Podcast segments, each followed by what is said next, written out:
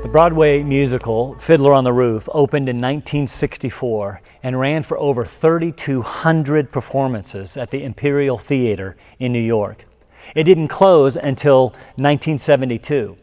It, it, won a Tony for Best Musical of the Year and at the time was the longest running show in history.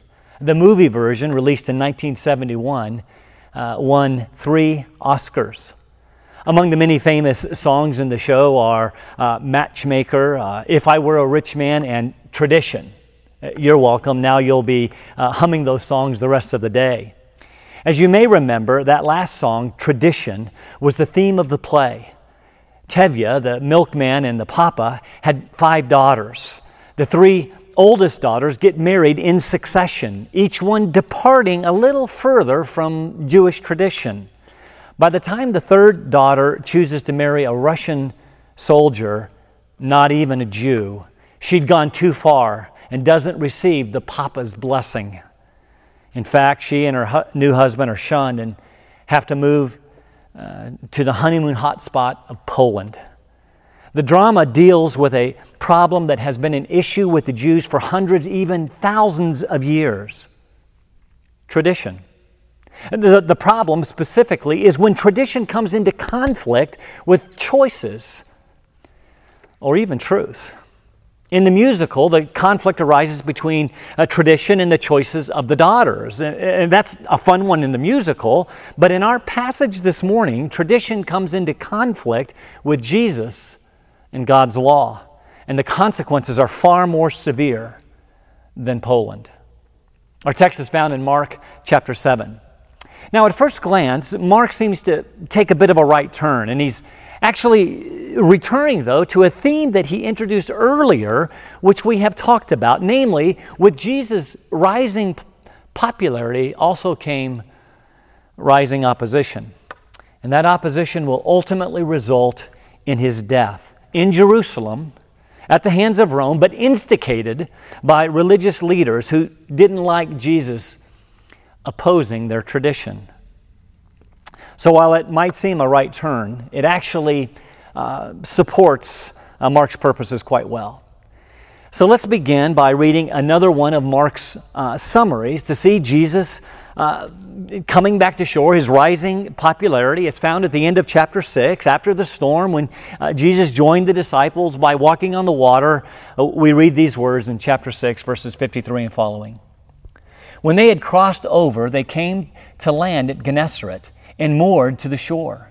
When they got out of the boat, immediately the people recognized him and ran about the, that whole country and began to carry here and there on their pallets those who were sick to the place they heard he was. Wherever he entered villages or cities or countryside, they were laying the sick in the marketplaces and imploring him that they might just touch the fringe of his cloak, and as many as touched it were being cured.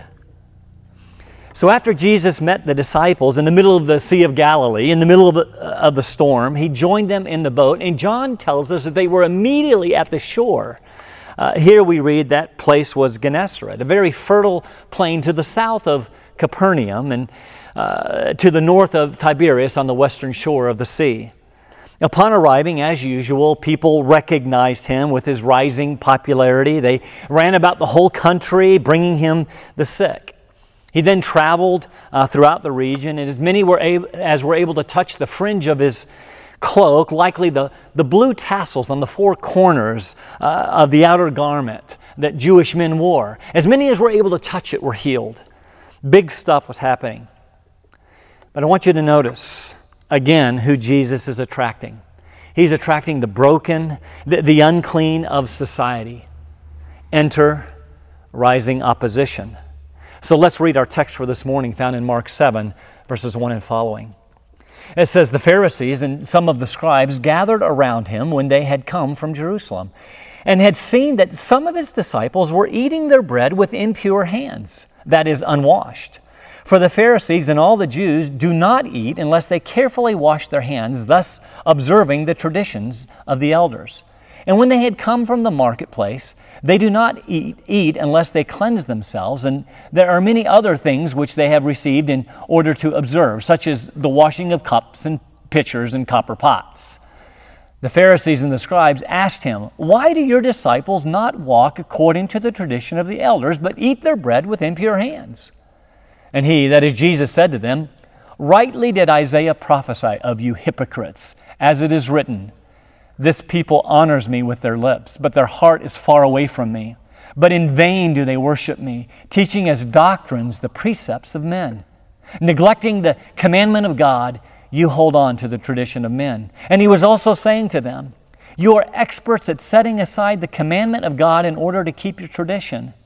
For Moses said, Honor your father and your mother, and he who speaks evil of father or mother is to be put to death. But you say, if a man says to his father or his mother, Whatever I have that would help you is korban, that is, given to God you no longer permit him to do anything for his father or his mother, thus invalidating the Word of God by your tradition, which you have handed down, and you do many such things as that.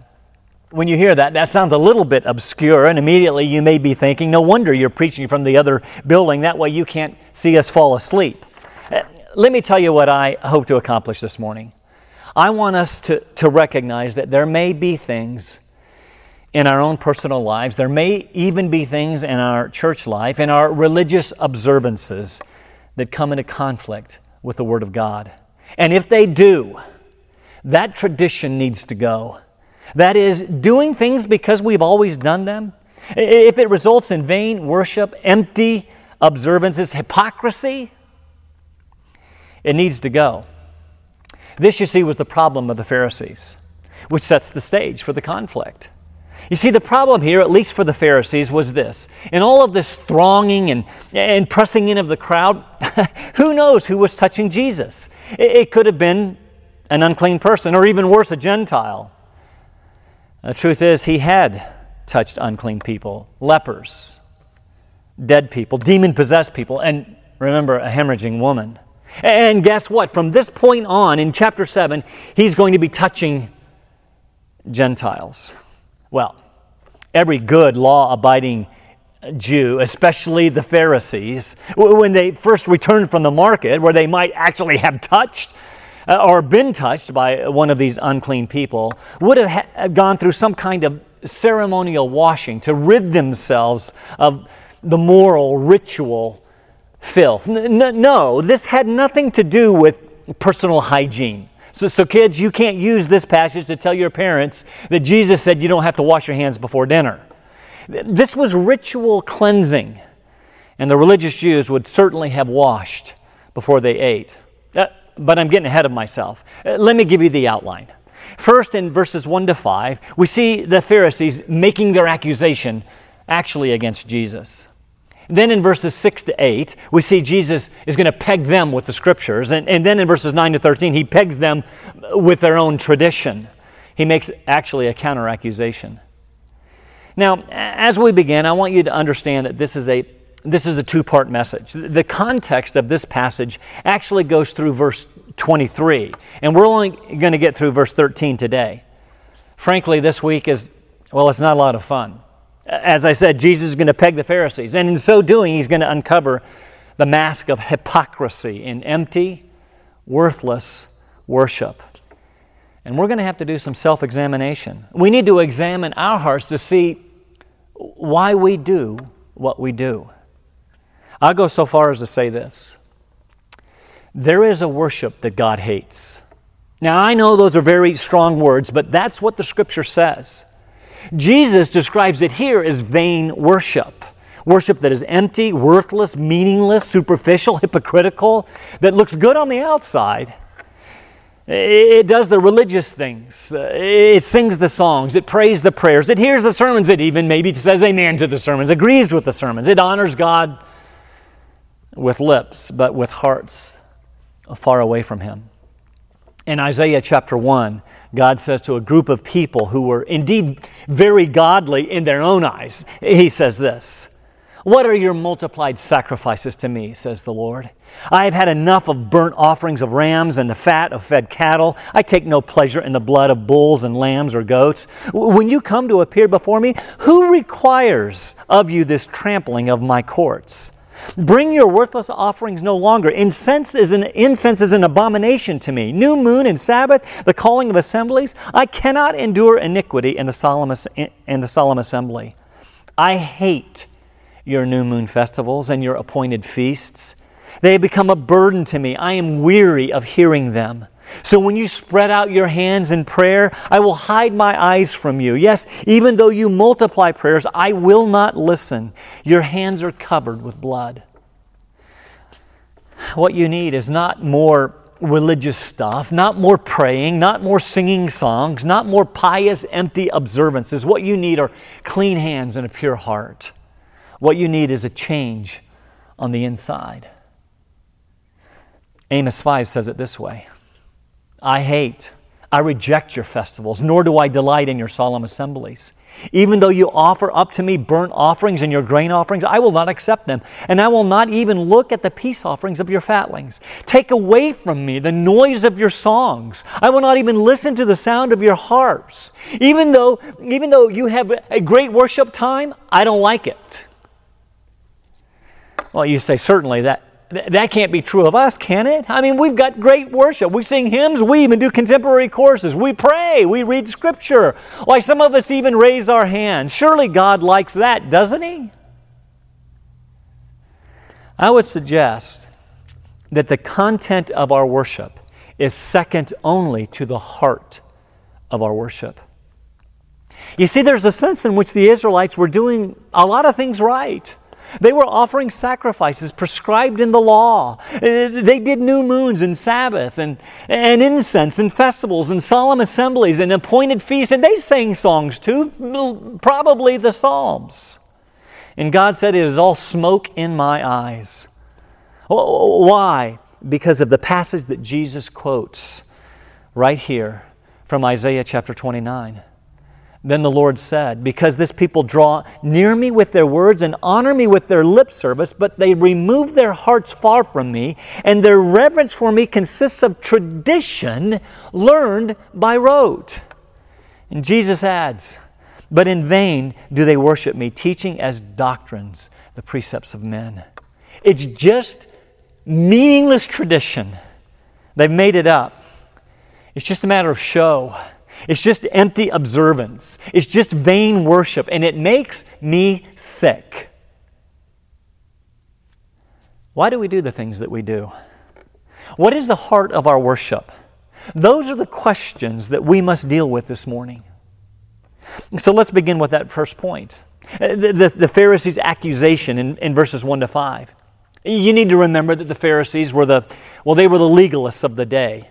Uh, uh, theirs was the hypocritical, self righteous, religious establishment of, of the day. There was no heart in their worship. Everything was based on what they did to look good before God. Whether they gave offerings so everybody could see, whether they prayed on the street corners so everybody could see, whether they feasted and looked terrible, forlorn faces so that everyone could see. It was all a show. It was just external observance and ceremony. But their hearts were never touched, their hearts were never changed, which meant their religion was on a collision course with the ministry of Jesus because his was a religion of the heart. It doesn't mean uh, that we don't do these things, but they must spring from, the, from a heart of love and worship. So here's the question Where is your heart this morning? Where is your heart when we pray and when we sing? Are, you just, are you just going through rote motions?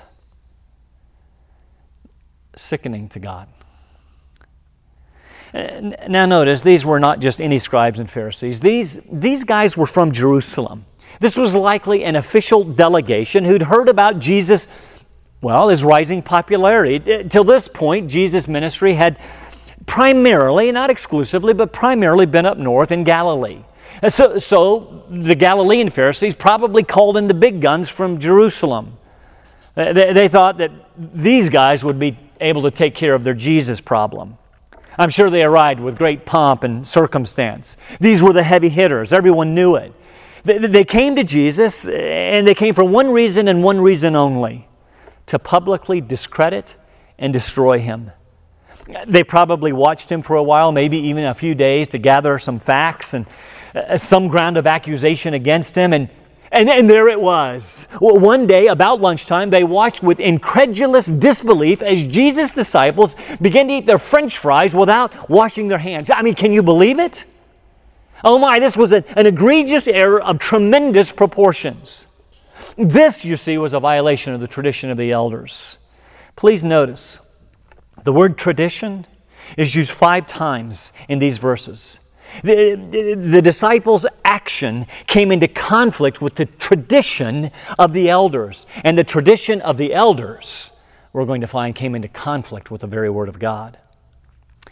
You see, the Pharisees level the charge. Your disciples violate the tradition of the elders. Then they give the example. They eat without washing their hands. Jesus answers their accusation with the same tactic. He levels the charge. You violate the commandment of God, and then gives the example. You don't honor your parents. Now remember, uh, Mark is writing to Romans. Uh, that is, he's writing to Gentile believers who would not be as familiar with Jewish traditions, Jewish practices. So Mark here explains it. These scribes and Pharisees observed Jesus' disciples eating with impure or unwashed hands. Then verses 3 and 4 become parenthetical, something that Mark adds to help us understand. Uh, for Pharisees and religious Jews, they won't eat unless they carefully wash their hands, observing the tradition of the elders. And in fact, when they come back from the market, they cleanse themselves. The word there is actually baptize. They, they, they fully immerse themselves in water to wash away all ritual defilement. And they do many other such things, washing cups and, and pitchers and, and copper pots. It's, it's very interesting to note that they were required to wash anything that, that could hold liquid, anything that was cupped. But if it was flat like a plate, they didn't have to wash that. Why? I have no idea. So the charge against Jesus was your disciples are violating the tradition of the elders. So, so what is this tradition of the elders? You need to stay with me. I need to do a little Old Testament history survey here. The Israelites were given the law of God at Mount Sinai. We know it as the Mosaic Law. The law is contained primarily in the book of Exodus and Leviticus and, and, and, and stated again in Deuteronomy. Uh, the, the, Ten Commandments found in Exodus 20 are the apex of the law, and uh, all the rest of the some 600 laws flow from those Ten Commandments. Of course, the Israelites were, well, they were unable to keep the law, but they weren't supposed to be able to keep it. The law was never intended to make someone righteous, it was always intended to be a schoolmaster to to, to break them and to lead them to faith, ultimately, faith in Christ. That's why God gave the sacrificial system right after He gave them the law. He gave them the law in Exodus, and then in Leviticus came the system because He knew that they would need forgiveness when they transgressed the law. It was their faith in God to forgive them through the sacrifices that was supposed to be the point because that sacrificial system all pointed to Christ. That's what the book of Hebrews is all about, which, Lord willing, we'll do next, hopefully from this very room. Uh, but the Hebrews, the Jews, they missed the point altogether. In their inability to keep the law, they, they turned from it altogether and started worshiping other gods. As a result, they were sold into captivity, first in Assyria and then in Babylon. Of, uh, of course, they were shocked when this happened. After all, we're God's people. He's done this, they thought, because we didn't keep his law. And so when they returned um, after the Babylonian captivity under Ezra, uh, they determined to keep the law. And never mind that they couldn't keep the law. Ezra was considered the first scribe. The, the, the, the, scribes thought since they were uh, sent into captivity for not keeping the law, what they needed to do was to make sure that they kept it once they got back. These scribes and later rabbis became convinced it was their job to do three things with the law of Moses. First, they were to be deliberate in judging, that is, understanding and applying the law. Second, they, they felt they, they needed to uh, to, know, to make disciples to ensure that the law was, was passed on to succeeding generations. And then, third, they saw it as their responsibility to, to build fences or walls around the law to protect it. It was that third one that produced this tradition of the elders. Uh, this is how it went. The, the reason we went into captivity was because we didn't keep the law. So let's make sure that people keep the law, but in order to do that, well, they need to know how to keep it. So the scribes began interpreting the law. In fact, they began adding to it. No, at first they were just commentaries to help people understand, but after a time, these commentators became as binding as the law itself. And because they couldn't keep the law, they came up with all kinds of external observances that helped keep their own brand of the law, their own Pharisaical system. Uh, these commentaries and additions to the law became known as the tradition of the elders. In fact, these traditions were later written down in, in 200 AD. Uh, Rabbi Judah pulled them all together in what became known as the Mishnah. Uh, uh, by the way, they actually suggested that Moses received two laws on Mount Sinai. The first was the written law that we know in Exodus, and the oral law, which he received and that he passed on in the Mishnah. Uh, these commentaries were, were needed uh, so that we would understand how to keep the law, building fences around the law. Later, the Mishnah needed commentaries, and so the Gemara was uh, added, and those two, the Mishnah and the Gemara, were at, uh, put together in what is called the, the Talmud. You've probably heard of that. And the commitment to all of these traditions became paramount. Pretty soon, you couldn't see the law anymore. But, but it didn't matter. The Talmud actually says the words of the scribes are more lovely than the words of the law. It also says, My son, attend to the words of the scribes more than to the words of the law. They were more committed to their own traditions than they were the very word of God. This was a problem. And remember, it was all external. It was hypocritical, it was self righteous observance. And part of that external system, uh, which later became written down, had whole sections on cleansings or washings. In fact, I think the last 12 chapters of the Mishnah, 25% have to do with how to wash, how to be pure.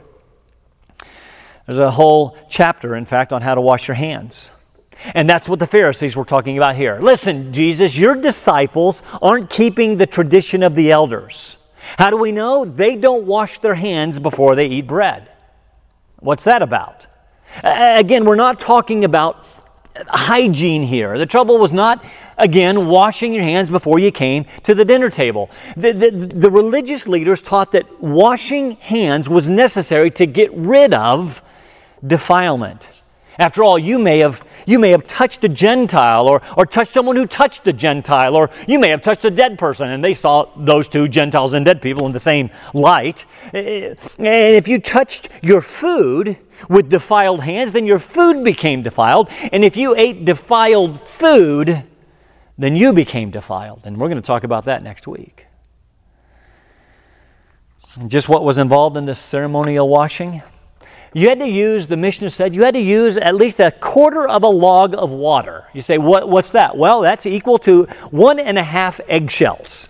In, in verse 3, where Mark writes, they carefully washed their hands, the word carefully is literally they washed with the fist. Most likely that means they washed with a fistful of water. The water was to be poured on the hands with the fingers pointed up. The water was supposed to run down your hands and off the wrist, taking the defilement with it. Then you were not allowed to, of course, touch the water again because now the water was defiled. If you did, you had to wash again. After the water dripped off, you were to dry your hands a certain way, rubbing one fist in the hand uh, uh of the other. They were so committed to this procedure that the most devout Jews would not only do it before every meal, he would actually do it between courses of every meal. It was absolutely ridiculous, had no basis in Scripture. Uh, uh, there is a remote connection in Exodus 19. The people had to wash their clothes before they could come into God's presence. In Leviticus 17, the, the priests had to wash themselves before they could carry out their duties. And in Psalm 24, we read that it's only the one with clean hands and a pure heart that, who can come into God's presence. Nothing to do with what they came up with. So they wrote these traditions on how to have clean hands. Of course, the ceremonial washing had nothing to do with a pure heart, which is, which is ultimately what it's all about anyway. You could have a black heart, but if you washed your hands with a couple of eggshells of water, you were okay. There's a bunch of nonsense. Which brings us quickly to our second point where Jesus, we find Jesus doesn't even answer their accusation, their question, but he lowers the boom with Scripture. That which they claim to fastidiously follow, they missed altogether. Notice, again, again, Jesus doesn't address the accusation. It didn't deserve his time. It would have been a meaningless discussion. He often did that with the Pharisees. They thought that they would, that they would trap him, and then he would turn the tables and trap them. You're accusing me of transgressing the tradition of the elders? And then it's actually quite sarcastic. Why do you transgress the commandment of God for the sake of your tra- uh, tradition? Boom! He, he, he landed a solid counterpunch. They put their tradition above the Word of God, they, even violating the Word of God. You hypocrites, rightly did Isaiah prophesy of you. This is the first time uh, Jesus calls them hypocrites, the only time in the book of Mark, but he's going to call them hypocrites over and over in the book of Matthew. These Pharisees, remember, were from Jerusalem, and he often reserved his harshest words for them. Look at what Isaiah said about them, verses 6 and 7. This people honor me with their lips, but their heart is far away from me. In vain they worship me, teaching as doctrines the precepts of men. And then Jesus went on in verse 8 to say, neglecting the commandment of God, you hold to the tradition of men. The problem with their tradition is that it allowed them to look spiritual, sound spiritual, to look religious, to put on a show, all along breaking God's law. Religious tradition that is not based in Scripture promotes hypocrisy. It produces people who do all of the religious stuff without having a heart for God. It allows people, you see, to come to church, sing songs, say the words, bow in prayer, lift their hands, listen to sermons, drink coffee in the commons, all the while having a black heart that is far from God. He goes on, point three, he gives them an example of how they're doing this in verses 9 to 13. You see, the law had clearly said in Exodus 20 and 21 to honor your mother, father, and, and mother. And again in chapter 29, if you speak evil of them, uh, you're to be put to death. You, however, he said, have found a way to skirt this command with your tradition. How? How have they done it? Everyone understood that included in honoring your mother and father is respect and love and reverence, a sense of dignity, and I like this last one as I'm getting older uh, your financial obligation, taking care of them, meeting their needs, especially as they grow older. by the way, 1 Timothy 5 in the New Testament repeats this principle for us. We've kind of switched things around in our society. We expect our parents to get rich and, and to take care of us, to leave us an inheritance. But in this particular culture and in biblical principle, we are to make sure that our parents' physical needs are met. That's one way that we honor them. But the Pharisees, they figured it all out. If you don't want to meet um, your parents' needs, if, if you want to become greedy, uh, if you want to be selfish, when they come to you with a need, all you have to do is say korban over your stuff. The word korban literally means a gift devoted to God. This is the way it worked. You need money, mom and dad? You need food? You need clothing? Sorry.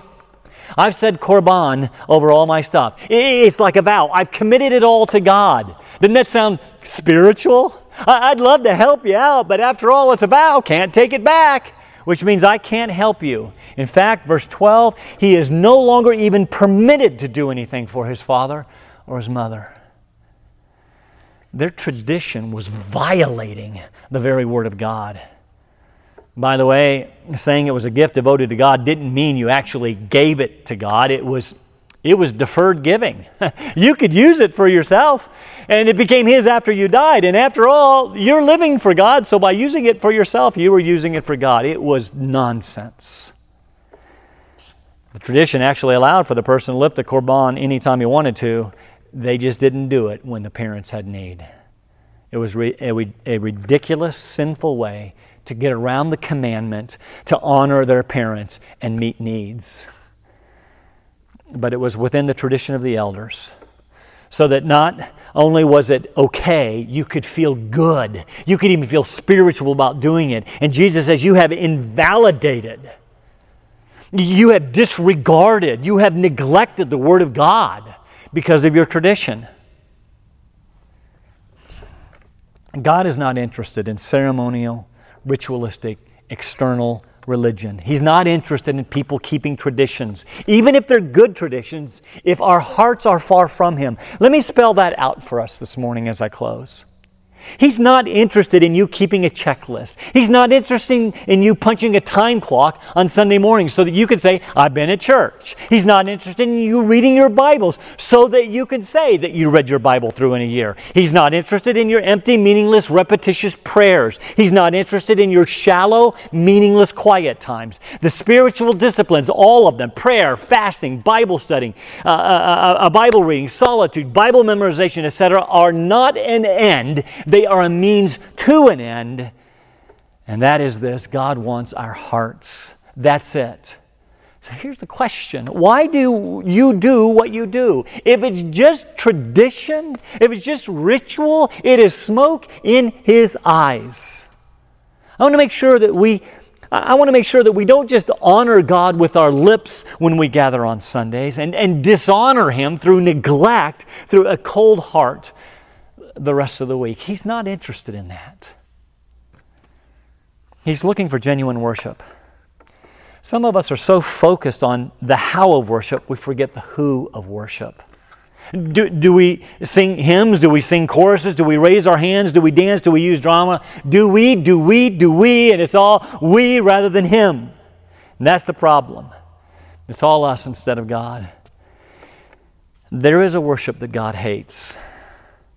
It's, it's a worship that has our hearts far from God, which is why Isaiah chapter 1 goes on in verses 16 to 18 to say this.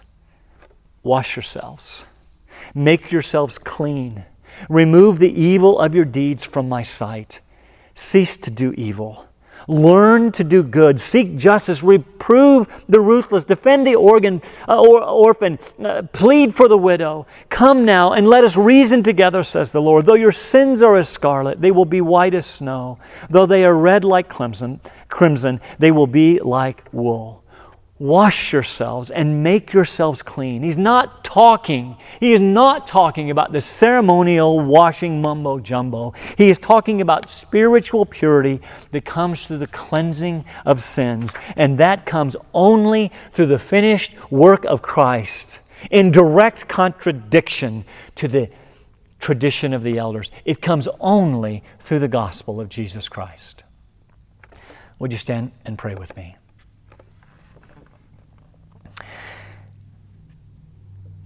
Father, this is a time uh, for us to examine our own hearts, to, to ask ourselves and be ruthless with the answers. Why do we do what we do? Not only on Sunday mornings, but as I seek to, as we seek to serve you through the course of the week. Do, do we do it because it's just uh, tradition?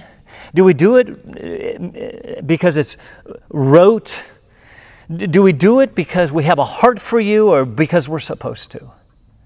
Father, my prayer is that you would help us as a people, people at Alliance, that you would help us to serve you with all of our heart. The first and greatest commandment is to love the Lord your God with all of your heart, soul, mind, and strength. Help us to do that, I pray, and not to be sucked into doing things because we've always done them that way. Help us to love you, I pray, in Jesus' name. Amen. I ask you to stand to your feet as the worship team leads us in our closing song.